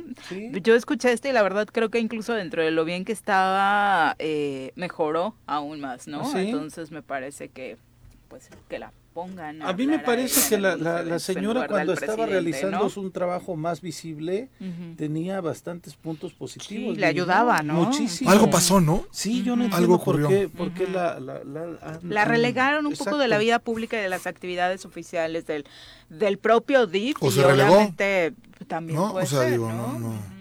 Y, hubo casos que por supuesto en el que seguramente no quisieron exponerla, han sucedido temas graves relacionados con el trabajo del DIF que obviamente no, no ameritaban que pues se expusiera tanto públicamente, ¿no? Como aquel tema de los niños en, en Temisco. Hasta el candidato fue que diga el secretario de movilidad. Ah, varios integrantes del gabinete sí, estuvieron ahí. Ahí, está, a un lado del gobierno, también. Eh, Erika Gordillo estuvo por ahí también. Eh, Mirna Zavala, obviamente. Pues deberían ir a trabajar mejor, ¿no? Al Congreso, ¿no? Sí, o sea, para eso les pagamos.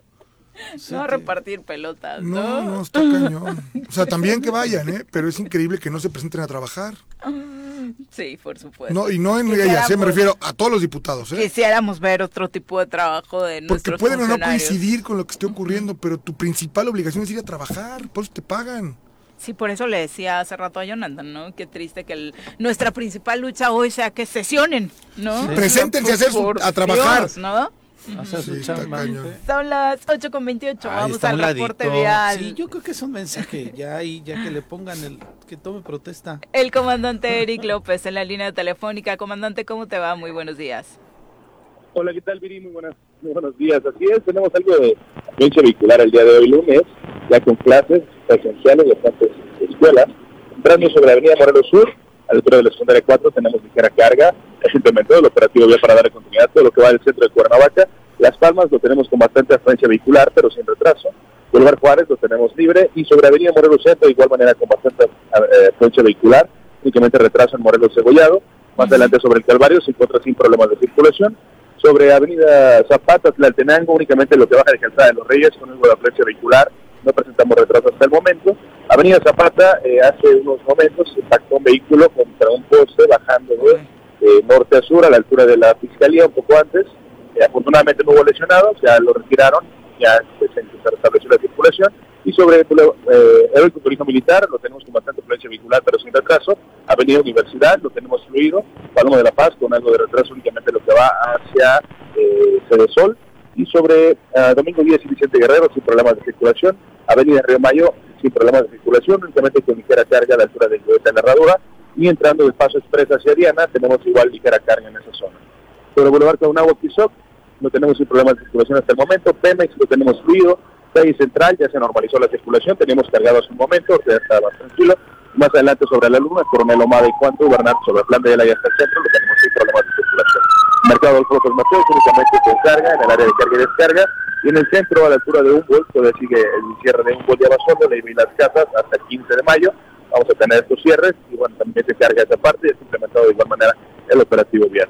Este lunes, por favor, le recomendamos no utilizar el teléfono celular, utilizar el cinturón de seguridad y por favor respetar los señalamientos respectivos y guarniciones rojas para no obstruirle a otros conductores al, al, al Muchas gracias, comandante. Oye, una, una duda respecto a este tema de, de los semáforos y me parece que ni siquiera es una duda que debería existir respecto a la indicación que manda el color amarillo o ámbar. Eh, después de accidentes, la verdad es que graves que hemos tenido los últimos días en la ciudad, eh, veo en redes sociales mucha discusión de pues no tuvo la culpa, estaba el amarillo entonces aceleró, la culpa la tuvo el otro porque eh, se metió antes. el amarillo, ¿qué dice? El amarillo amarillo es detente?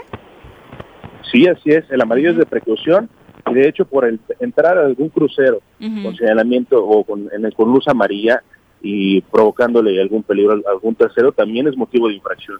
Muchas veces decir, no me, no me pasé el rojo, fue amarillo, pero también es motivo de infracción conforme al reglamento y obviamente también si entra un semáforo en amarillo y ocasionó un accidente, también obviamente pues va a ser responsable en ese mm. caso.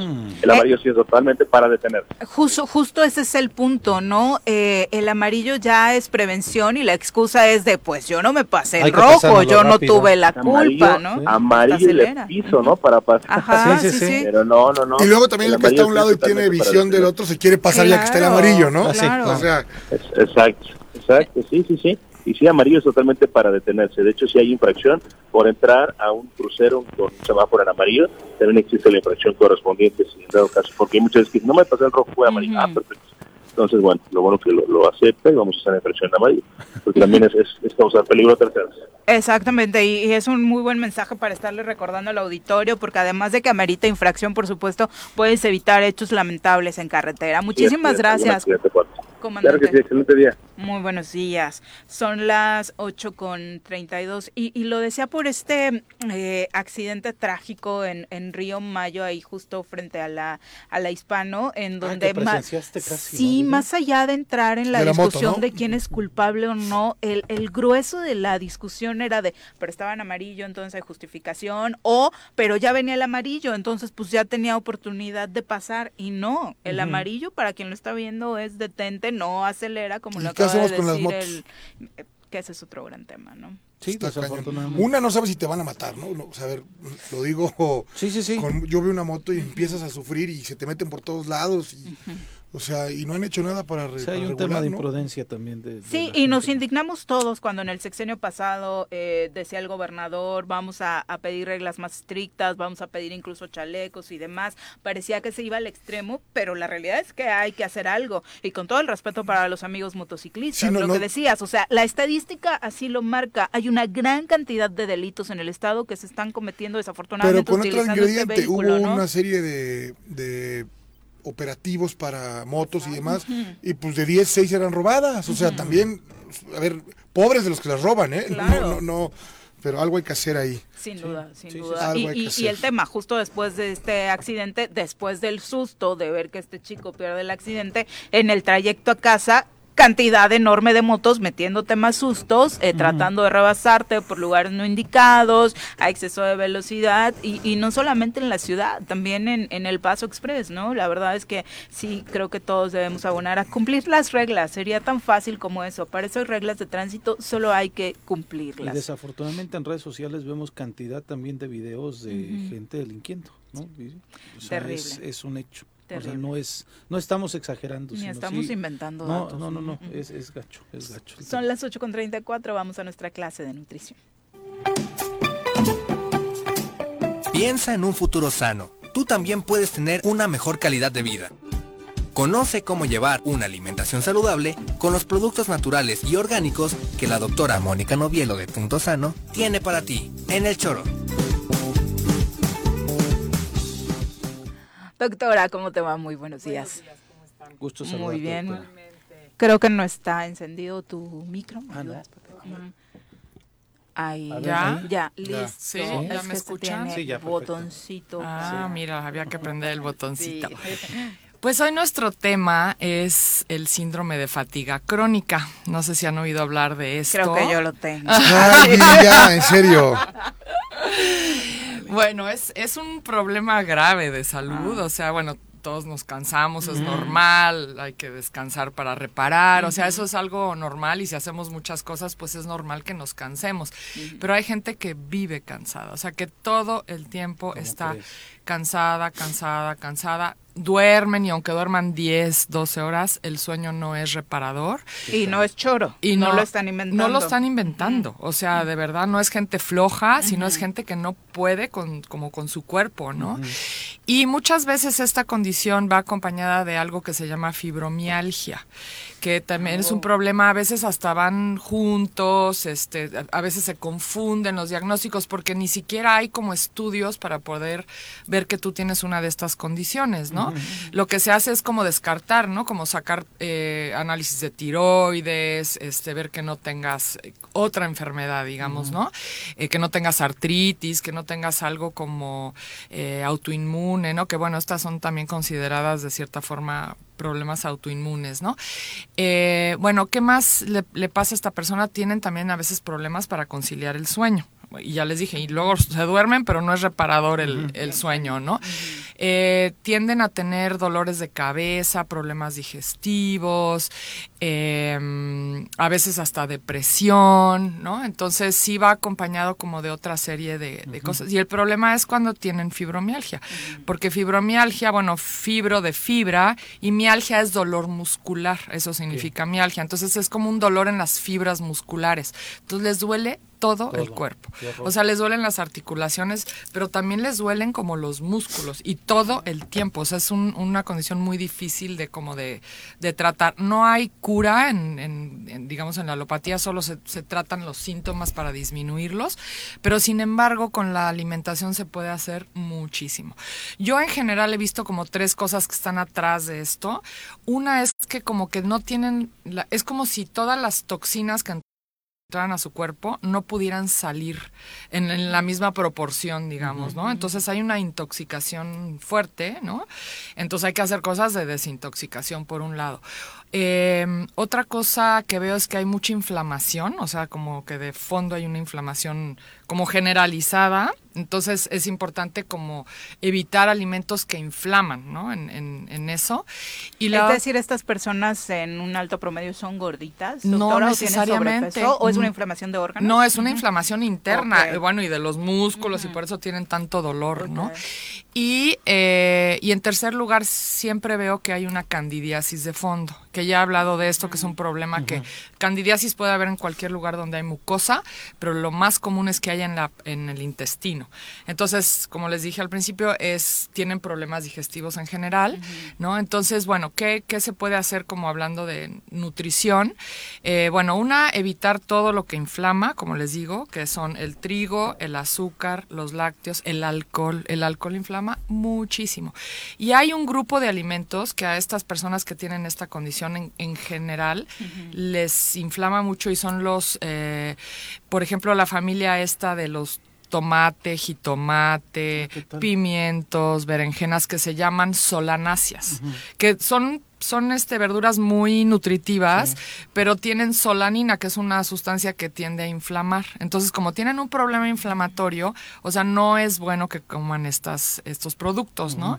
Entonces, como les digo, jitomate, tomate, pimientos, berenjenas y chiles también entrarían dentro de ese, de ese rubro, ¿no? Que es otro mito que estaríamos tirando, porque mucha gente sí dice de la ensaladita no porque me siento inflamado terminando y de pronto es ¿cómo te vas a sentir inflamado con una ensaladita, ¿no? Ajá, entonces sí es cierto. La lechuga, ¿no? Y más si tiene, la lechuga a veces les tiende a inflamar. A, veces las cosas fibrosas no les ayudan mucho como que les inflama, ¿no?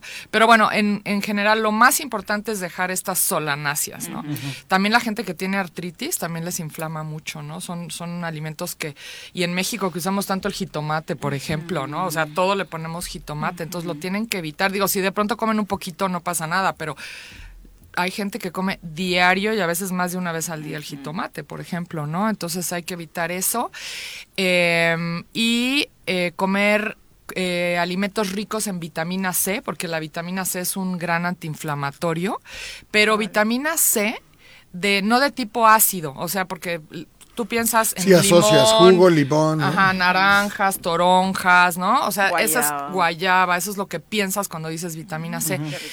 Eh, sin embargo, ellos van a beneficiarse más de vitamina C de en forma no ácida. Por ejemplo, todas las, las hierbitas chiquitas como perejil, cilantro, epazote, albahaca, tienen mucha vitamina C, pero en forma no ácida, porque si se fijan no son alimentos que son cero. ácidos. Cero. Entonces hay que tomar como muchos jugos con perejil, con cilantro. Además el cilantro es un gran, ayuda a sacar metales pesados del cuerpo. Entonces acuérdense que tienen un problema de intoxicación. O sea, es como que se están quedando con las toxinas, ¿no? Entonces eso también provoca inflamación. Pero el cilantro, ¿cómo lo incorporamos en grandes cantidades? El cilantro- sí me Con taco gusta, de pastor. pero- el experto, el experto. Póngale doble, doble, doble jardín. ¿Cómo lo ves? No, ay, le pueden poner a su jugo verde, le pueden poner cilantro, queda un poco Taco de pastor es mejor.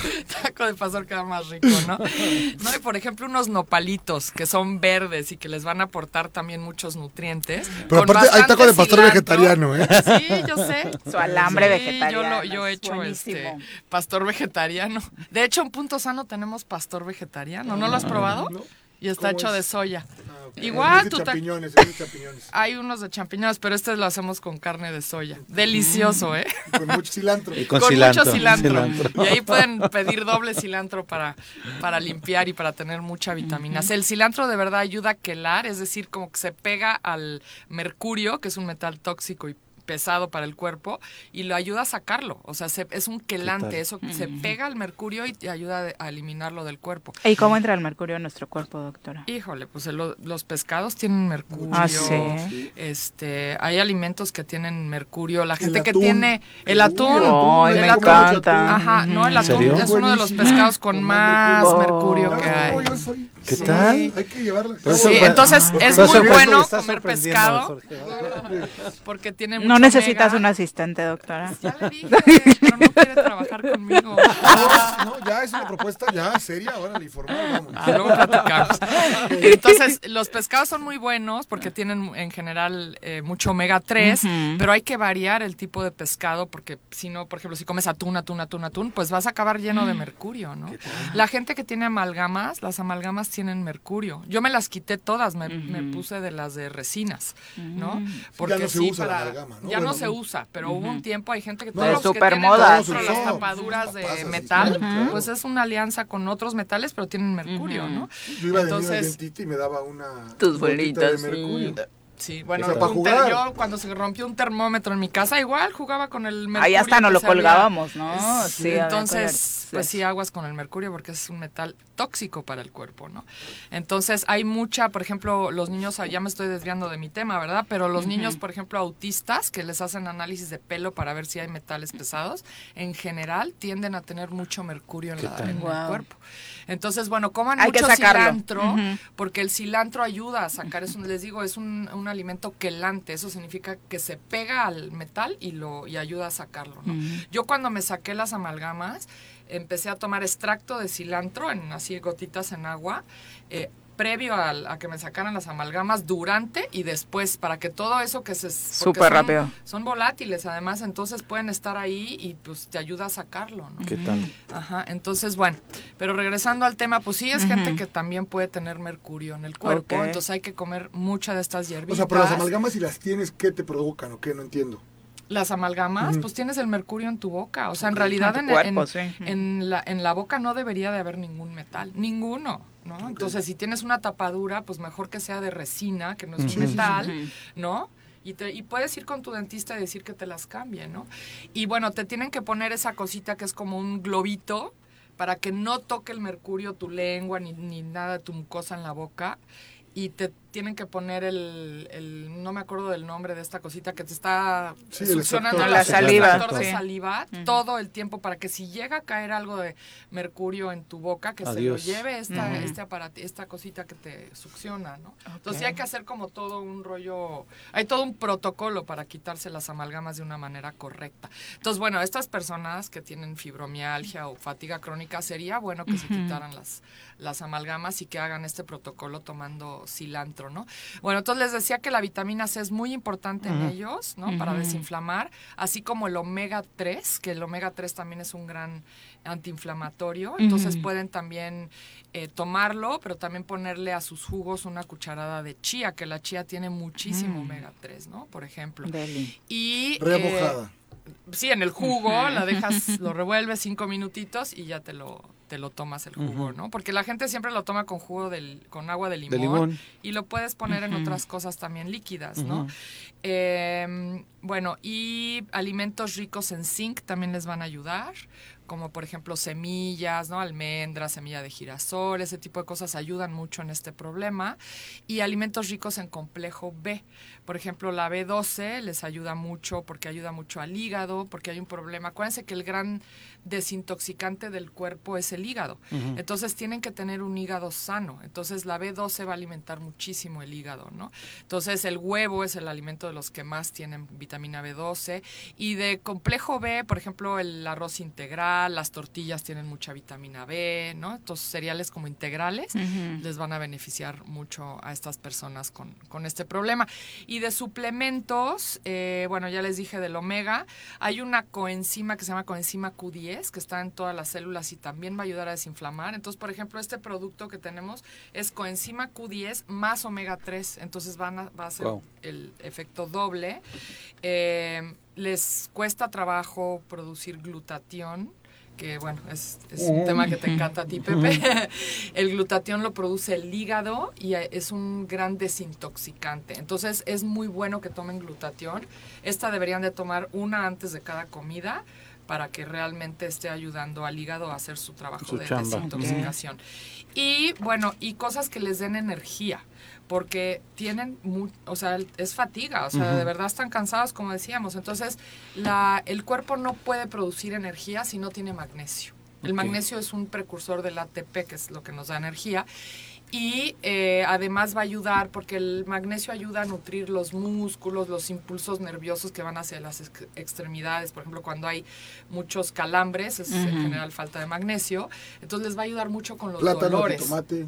Eso es potasio. Ajá, pero no es siempre falta de potasio. En general, lo más común ya no te van a dar chamba. Un punto menos, Sí, yo les decía que luego los veo en la clase de yoga, que todo el mundo con calambres y yo así con pero yo no dejo de tomar mi magnesio, ¿no? Entonces, además, les digo, da energía. Y otra cosa es carnitina, que es un aminoácido que hace que que quemes grasa, pero que se convierta en energía. Entonces, muchos deportistas usan carnitina para rendir, L-carnitina, para rendir en el ejercicio, pero a una persona con fatiga crónica le va a ayudar a tener más energía, ah, ¿no? y entonces, y tienden mucho a caer en el café, por ejemplo, porque el café pues, momentáneamente te activa y te da energía, pero a la larga el café no les va a ayudar, porque el café no es muy bueno para el hígado. ¿no? Entonces, eh, sí, digo, se toman una tacita, no pasa nada, pero a veces están con el cafecito todo el día porque esto les les hace sentir un poco mejor. Entonces es mejor que tomen suplementos para obtener este, esta energía. También la maca, por ejemplo, que hablábamos la vez pasada. La peruana. La peruana también es un gran energético. Entonces pueden tomar maca en vez de tomar café, por ejemplo, ¿no? Entonces, bueno, hay varias cosas que les puede ayudar, pero sí tienen que hacer una super dieta, como una dieta antiinflamatoria y añadir estos productos que les van a ayudar. Por ejemplo, también todos los verdes les van a ayudar en muchas cosas, ¿no? Porque tienen muchos nutrientes, ¿no? Como espinaca, el, cale que hablamos mucho, las acelgas, el brócoli les va a ayudar mucho, ¿no? Porque son eh, alimentos que además de tener muchos nutrientes, ayudan a desintoxicar el cuerpo, ¿no? Tienen un problema fuerte de intoxicación. Pero todos tenemos un poco porque estamos expuestos a muchos químicos, ¿no? Y estas personas en general, si cuando haces la historia clínica te das cuenta que han estado expuestos a mucho medicamento, que son químicos, eh, o, o han comido muy mal durante toda su vida, mucho refresco, mucha estos problemas, ¿no? Entonces acuérdense que hay que prevenir porque está creciendo mucho este problema de la fibromialgia y yo tengo varios pacientes, se da más en mujeres y entre los 40 y 60 es más fuerte hay personas muy jóvenes, yo atiendo a una chica como de 19, 20 años con fibromialgia, con unos dolores tremendos. Digo, va muy bien porque ha cambiado sus hábitos y, pues estamos con todas estas cosas, pero, pero es un problema que no es fácil, ¿no? Entonces hay que prevenir. ¿Las causas, doctora? no se saben, pero yo lo que creo es que, o sea, si tú buscas en, la medicina, no se sabe, se cree que hay un problema genético, pero tú luego ves que no hay nadie con eso en la familia, ¿no? Pues, este, pero sí creo que es un problema de intoxicación grave, ¿no? Y de un sistema de eliminación del cuerpo ineficiente también, ¿no? Exacto. Pues muchas gracias, Doc. ¿Dónde te encuentra nuestro público? En Punto Sano, aquí en Plaza Andrómeda, en el local 19. Muchas gracias. Muy buenos días. Semana. Un abrazo para nuestro querido Gerardo Valencia. A ver si platicamos esta semana con él, nuestro experto en finanzas. Dice, la verdad es que fue un extraño fin de semana. La clase obrera ha perdido poder a falta de la conciencia de clase que no influye para balancear las circunstancias dentro del proceso de producción. Y también hay que sumarle, dice Gerardo, que no hay líderes sociales capaces de revertir por lo pronto la situación. Y tienes toda la razón. Los viejos casicazgos en los sindicatos también son algo que continúa. Un abrazo, Gerardo. Muchas gracias por acompañarnos. Y antes de irnos a pausa, mañanitas, por favor, es eh, cumpleaños de una querida amiga y colaboradora nuestra, la señora Natsieli Carranco, ah, a quien saludamos con muchísimo gusto y enviamos un fuerte abrazo para que su celebración sea en grande como lo merece. Querida Nat, un fuerte abrazo y nuestros mejores deseos. La maldición de Sor Juana. Sí, yo creo que ya esta semana no la vamos a ver por los festejos. Felicidades, Nat. Sí. Son las la gitana, ¿no? O también la también, gitana, sí. También, Son las 8 con 52. Ah, sin corte. Vamos a los deportes.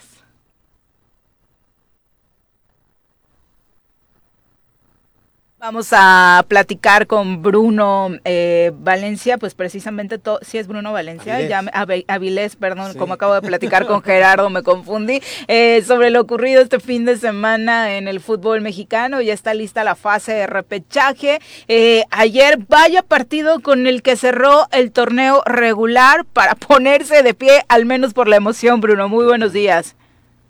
Buenos días, Viri. Saludos a todo el auditorio del Choro Matutino. Sí. Ojalá si eh, hubieran estado tus choriceros todo el torneo, Bruno.